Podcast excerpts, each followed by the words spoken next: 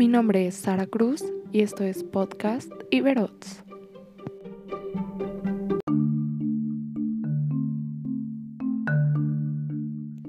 Bienvenidas y bienvenidos al capítulo 3. ¿Alguna vez te has preguntado sobre el concepto de desarrollo? ¿O has conocido alternativas al modelo de vida que llevamos? Como su nombre lo menciona, el concepto de desarrollo es fundamental para el entendimiento y el desenvolvimiento de los objetivos de desarrollo sostenible. Y bueno, ¿qué es el desarrollo sostenible? La Organización de las Naciones Unidas plantea que el desarrollo sostenible es una versión holística del desarrollo, el cual tuvo sus inicios en la noción de riqueza fundada en la acumulación y del disfrute de los bienes materiales, hasta el crecimiento económico, la libertad del mercado y el estado mínimo. ¿A qué se refiere con que es una versión holística del desarrollo? Pues bien, el desarrollo sostenible tiene tres pilares, el económico, social y medioambiental. Además, la Organización de las Naciones Unidas propone que el desarrollo sostenible es universal, ya que todos los países participan por igual. Esta nueva concepción de desarrollo comienza en los años 60, donde a través de diversos debates se plantea la idea de que el ser humano es parte de un sistema y no dueño del mismo. Entonces, es necesario buscar un proceso en el cual se armonice el crecimiento económico, la preservación de los recursos naturales, la reducción del deterioro ambiental y la equidad social en todo contexto político en los niveles local, regional, nacional y global. Sin embargo, es importante mencionar que también existen otras alternativas para la sana convivencia del ser humano con su entorno, por ejemplo, el Summa Causei, o conocido también como el Buen Vivir, el cual es un proyecto social indígena que tiene orígenes ancestrales basado en instituciones y formas de vida andino-amazónicas, el cual tiene como precepto la armonía entre sí y con la naturaleza. Este proyecto social es presentado como una oportunidad de construir colectivamente una nueva forma de vida que responda a la crisis civilizatoria y ambiental contemporánea. Como ya he mencionado, existen diferentes maneras en las cuales el ser humano se puede relacionar con el ambiente que lo rodea. El día de hoy tuve la oportunidad de platicar con José Candelario Raureme, activista y vocero de la comunidad de Santa Catarina, quien nos presenta una alternativa desde la nación wixárika el tequio, el trabajo colectivo para el beneficio común, o sea, para vivir feliz. Pero también nos platica sobre diversas problemáticas que han amenazado la vida de su comunidad. Eh, mi nombre es Raureme, eh, nombre verdadero y como segundo nombre es J. Jesús Candelario Cosío. Mm, yo nací en la comunidad de Santa Catarina, Otoapurie Santa Catarina pues es un nombre católico que se le puso en, en las épocas de que les dieron reconocimiento de titulación de virreinales.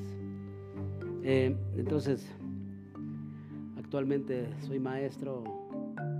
Nación Huirrar que le llamamos, ¿por qué? Porque eh, antes de que se hicieran las dotaciones de tierras, pues éramos una sola nación. Y después ya nos han convertido comunidades, aunque aunque eso no, no limita la estrecha relación cultural, porque aún estando en el estado de Durango, si tiene que tener un cargo en cierto centro ceremonial, tiene que venir la familia a prestar ese cargo en algún centro ceremonial, o tiene que acudir en el patio familiar sagrado, si vive en Cañaveral, Nayarit, si vive en Colorado de la Mora, Nayarit, pero si su descendencia o si su patio familiar es en Santa Catarina o en San Sebastián, tiene que venir de todos modos a, cumplir eh, ceremonias, porque así pues, así venimos haciendo desde hace muchos años, miles de años. El polo wixárika, eh, su tradición es muy complicada. Eh, aquí vale decir que el wixárika o los wixáritari no tienen no tienen religión.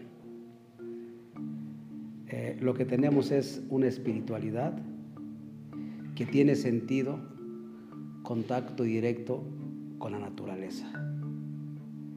Eh, tan es así, ceremonialmente eh, se practica o se practicaba mucho más antes, 30 años antes.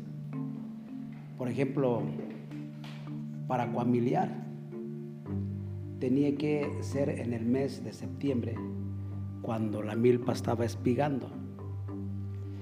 Y esa milpa, más bien ese cuamil, esperaba como cuna al polen de, las espigas para que, que, ahí cayera, pero con un sentido de que caía en la tierra o en el cuamil para que de allí naciera la cacería o la búsqueda del venado en el tiempo de la luz, porque tenemos dos tiempos, tiempo de oscuridad, que es en el mes de junio hasta el mes de octubre, y el tiempo de la luz es más larga, es de, noviembre hasta mayo. Entonces, nosotros le decimos tu carepa o tu carepa. Eh, en el tiempo de la oscuridad es cuando reinan las deidades femeninas, nuestras madres que son más fuertes, que es más complicado, que tiene más actividad ceremonial en esa época. Eh, pero también en el tiempo de la luz, que es la época de las deidades masculinas. Eh, cuando que no rompen ninguna relación, sino que es junto. Por ejemplo, todas las plantas, la mayoría de las, plantas están clasificadas, ciertos árboles, por ejemplo, el pino es de, las, de las deidades masculinas. Podemos clasificar todas, los, todas las lianas, todas las, todas las plantas trepadoras son plantas de las deidades femeninas.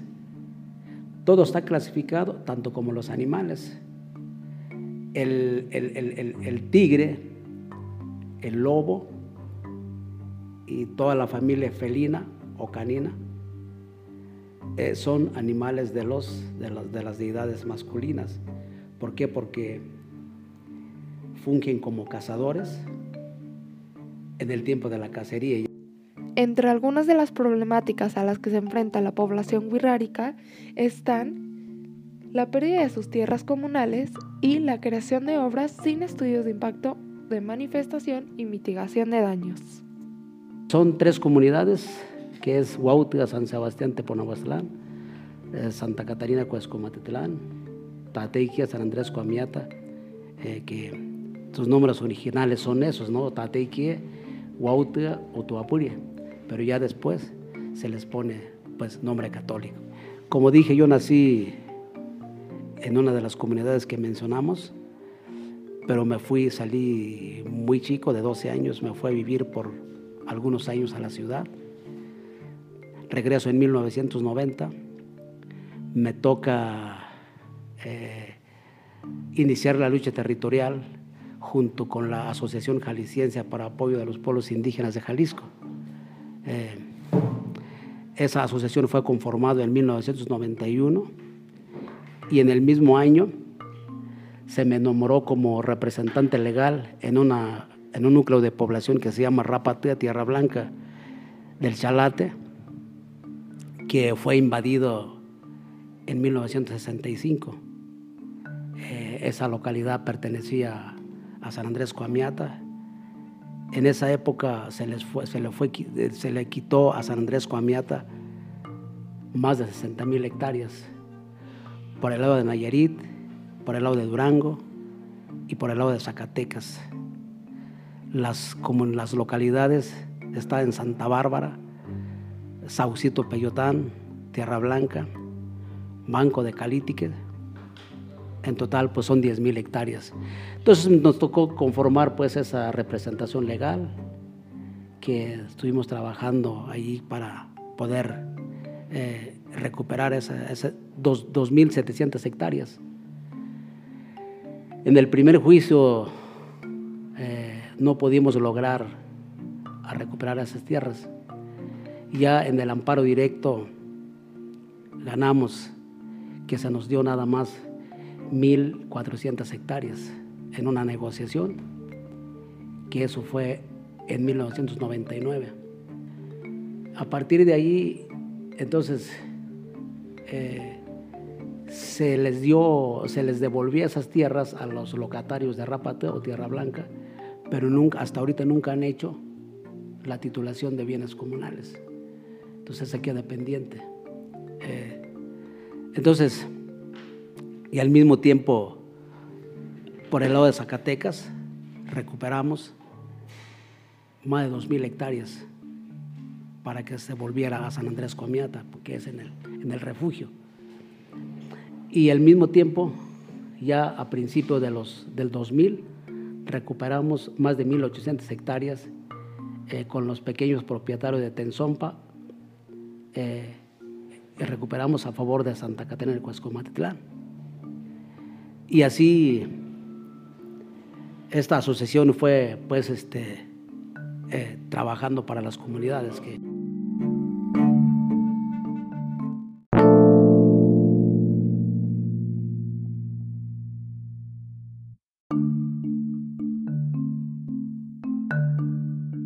los últimos 20 años que, que se han hecho obras, infraestructura, eh, escuelas, clínicas, sobre todo caminos o cableos de la Comisión Federal de Electricidad, eh, ha, provocado muchos cambios. Eh, porque para hacer una obra no se hace un estudio de impacto manifestación o mitigación ambiental, eh, porque eso es importante. Eh, eh, los mismos, las mismas instituciones o los mismos líderes permiten a que se haga una obra, ahí se va, sin garantizar realmente el impacto que va a tener al medio ambiente. Por ejemplo, sabemos que una hormiga tiene su camino. Un coyote tiene su camino. El venado tiene su camino. Y así, así como nosotros tenemos nuestros caminos. Entonces no se busca realmente eh, por dónde tiene que hacerse la obra de camino.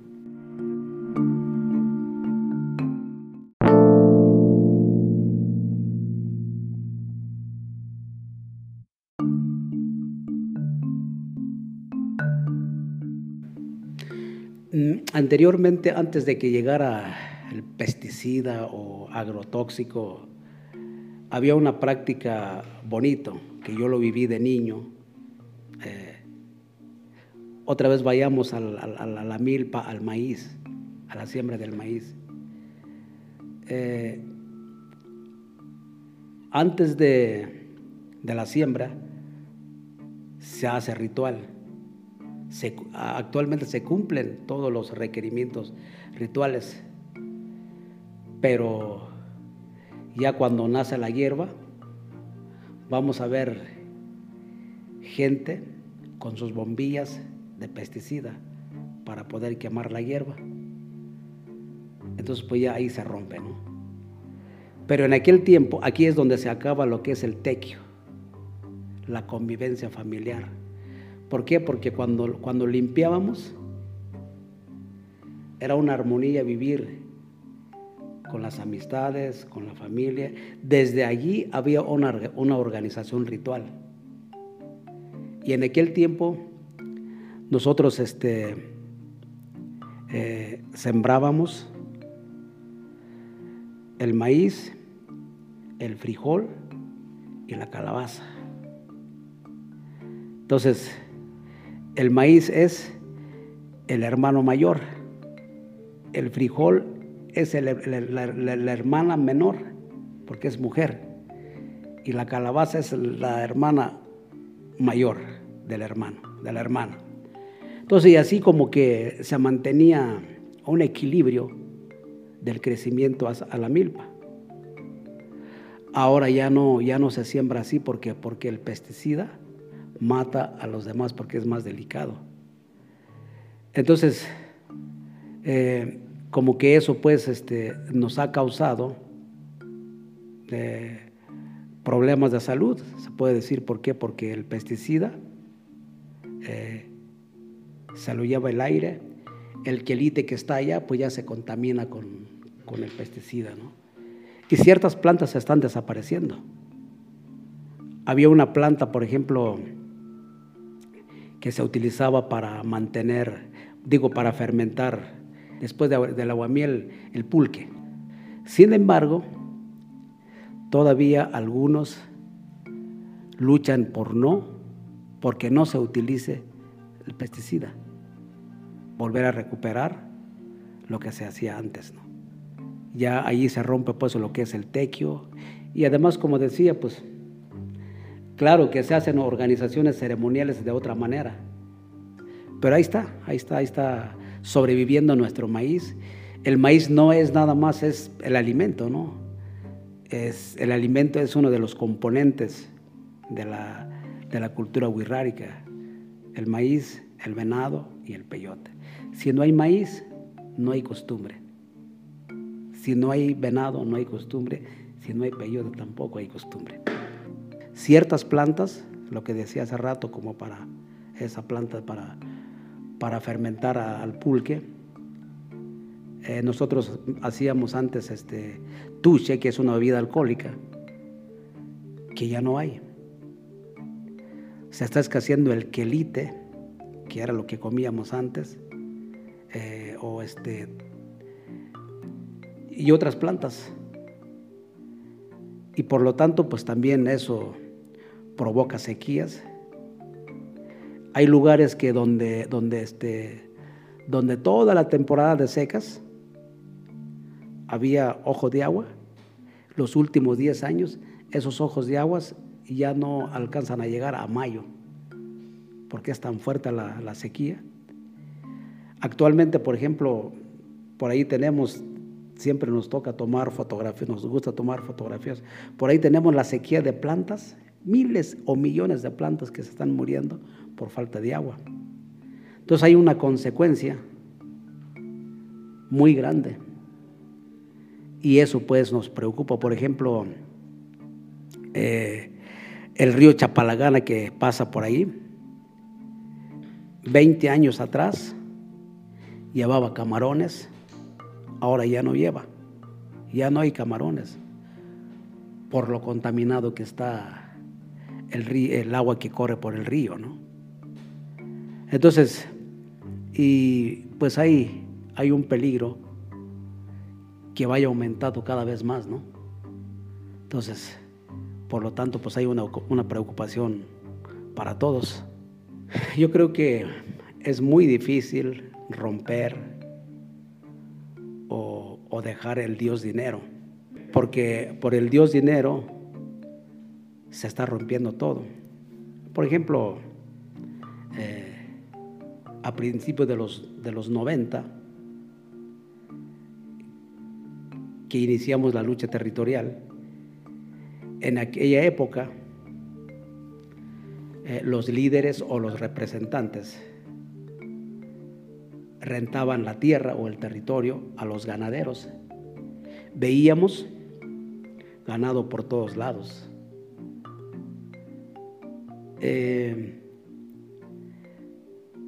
30 eh, o 40 años después, ahora vemos los campos floridos de opio.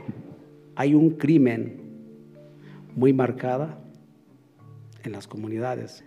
Entonces, ese es lo que tendríamos que dejar. O sea, volver a lo anterior, volver al tequio, volver a a producir alimentos limpios para el buen vivir. Eso es la solución de por lo menos tratar la tierra como se lo merece.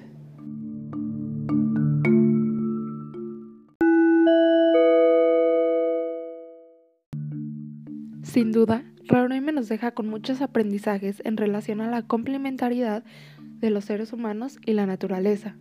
Por parte de la Red Iberoamericana agradecemos su presencia en este espacio y esperamos que estas ideas nos inciten a buscar mejores formas de convivencia con el medio ambiente.